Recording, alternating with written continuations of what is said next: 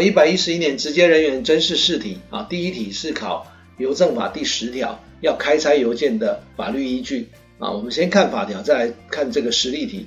中华邮政公司跟他的服务人员原则上不得开拆他人邮件啊。如果要开拆他人邮件，有三种情形：第一个是有事实足认内装之物是禁忌物品；第二个是不适用优惠资费；第三个是违反邮政法的规定。这三个其中有一个是有发生了，那还要经寄件人或收件人同意才可以开拆。所以我们把这个条文看完回来看，题目里面有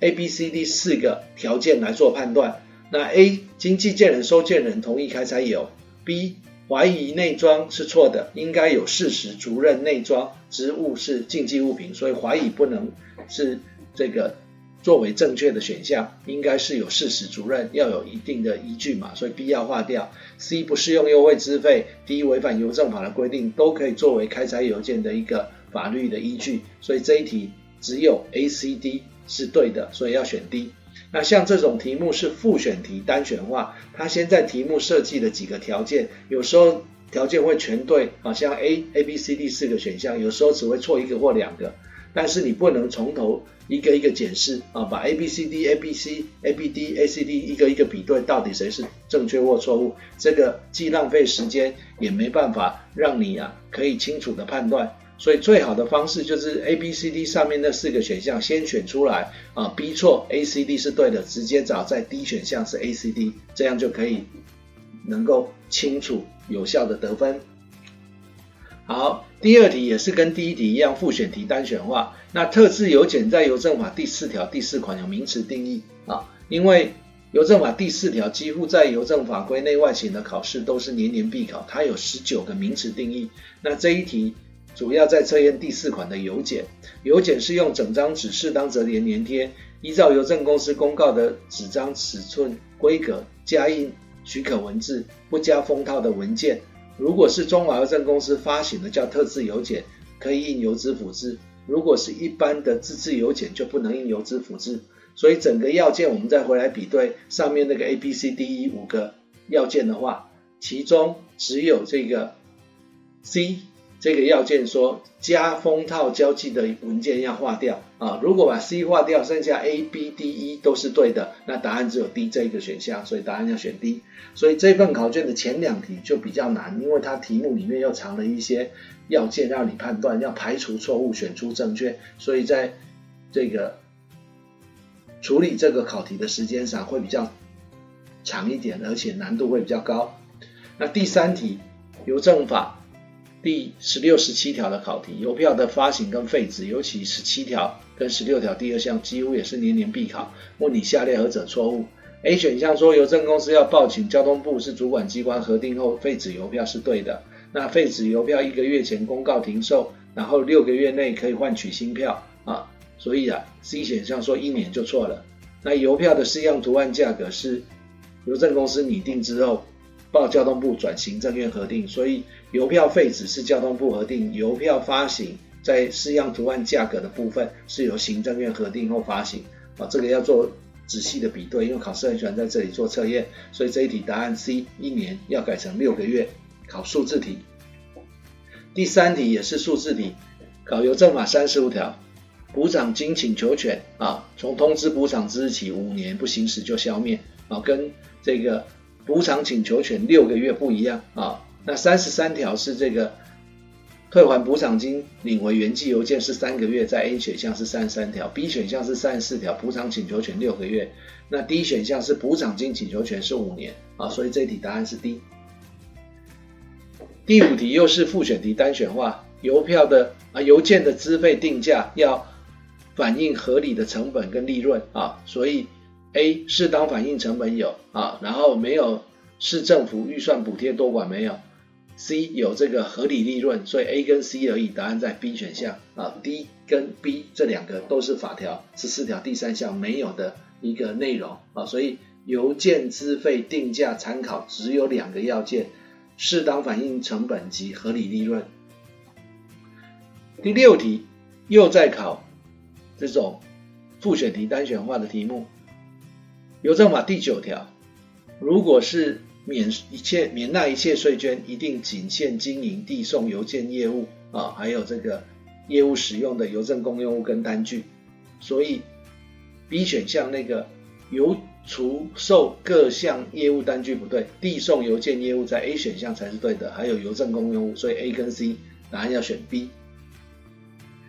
第七题，依照邮政法的规定，寄件人得向邮政公司请求邮件补偿情形，下列何者错误？在考二十九条的免责事由。那普通挂号全部遗失被窃会补偿，毁损不会啊。那个在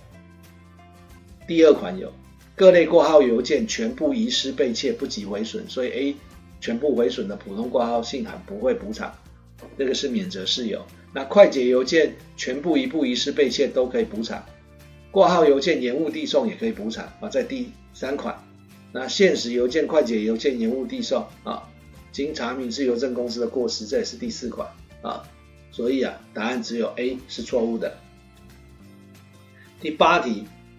邮政法。十四条有规定，何种资费的调整不是由邮政公司自行订定的啊？就是专营权邮件的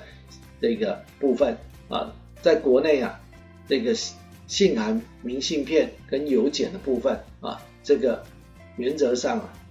是由报交通部来核定啊。除此以外，像这个国际信函啊、包裹啊、国内的新闻纸、杂志，这个都是邮政公司可以自行定定的。依照十四条第一项。第六条第一项叫专营权邮件啊，专营权邮件只有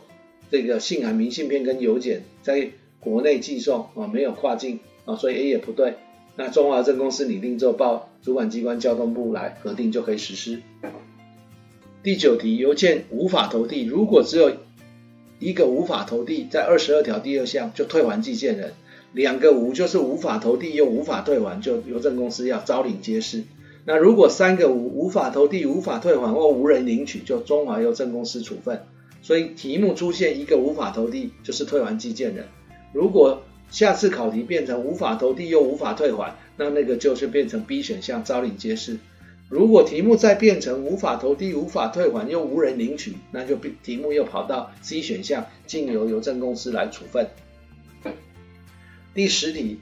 啊。看起来是在考计算题，其实没那么难，而且有十四题。他说，甲要寄一个国际保价快捷邮件到乌克兰，可是遇到战争嘛，啊，所以他邮资二九二零，保价邮件啊，遇到战事不补偿啊，所以刚好乌克兰被俄罗斯攻打啊，所以他在打仗，因此啊，这个免责条款之下，他不用补偿，所以补偿多少钱？零元啊，所以答案是 A。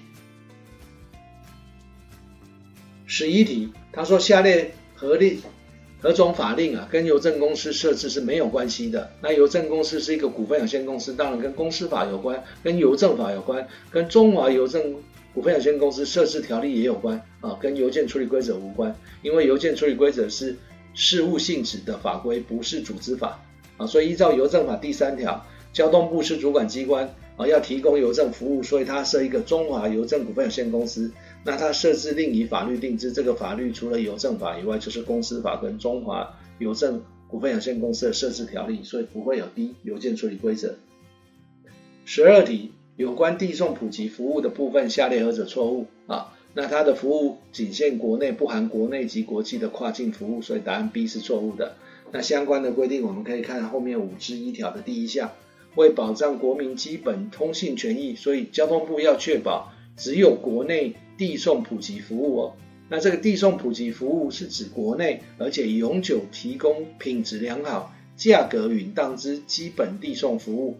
如果是函件不得逾两公斤，包裹是体积跟重量啊，就是二十公斤长宽高合计不得逾一百五十公分以内，才有适用这个递送普及服务。其他是经主管机关的这个指定的文件物品。那最后一项。递送普及服务的服务标准是由交通部来定，这个在一百一十一年的内勤的考试也有测验过啊，所以这个五之一条其实有很多地方可以考，包括那个两公斤、二十公斤、一百五十公分，到底是国内还国际啊？然后这个标准是由交通部来定，这些都是重要的考点。再一次提醒同学，十三题，他说有一个运送业业者，假设是 A，没有得到邮政公司的委托，要去递送明信片为营业，那下列何者正确？A 主管机关呐啊，啊，可不可以派员会同邮局人员去这个实施检查，不是主管机关是派员会同警察人员啊，这个在邮政法的二十八条有。那 B A 公司如果拒绝主管机关的检查啊，那这个会被处十五万的罚金也错啊，这个是要罚两万到十万啊，针对。这个违反邮政法的场所要检查，规避妨碍拒绝检查是罚两万到十万。正确的是 C，对违法递送文件的 A 公司啊，这个依照违反邮政法第六条，罚者在四十条，罚二十万到一百万的罚款，并能通知他停止行为。那第一，他不能作为扣押的文件哦，所以答案只能选 C 是正确的。那这一个题目除了涉及第六条跟四十条，其实还有其他的条文啊，包括这个刚刚提到的这个二十八条的部分。第十四题，邮政公司经过交通部的核定，才可以投资经营邮政法第五条第一到六款业务的这个部分，相关业务是由交通部来核定啊，这个是核定业务，法定业务是一到六款，第七款要交通部核定。所以到目前为止，同学看得出来，邮政法的考题喜欢考机关题，到底是行政院还是交通部啊？那这种题目其实还蛮容易掌握的。好，第十五题。有关中华证公司跟他的服务人有一个保密义务啊，那个保守秘密的义务在指离职一统啊，之一业务知悉他人的秘密，依照邮政法十一条的规定啊，在职离职都要保密，没有什么五年、七年、十年的，也没有离职后给予保密义务，所以这一题只有 B 是对的。那这个邮政公司的服务人员呢啊，只有他的内部的这个员工，不包括委托。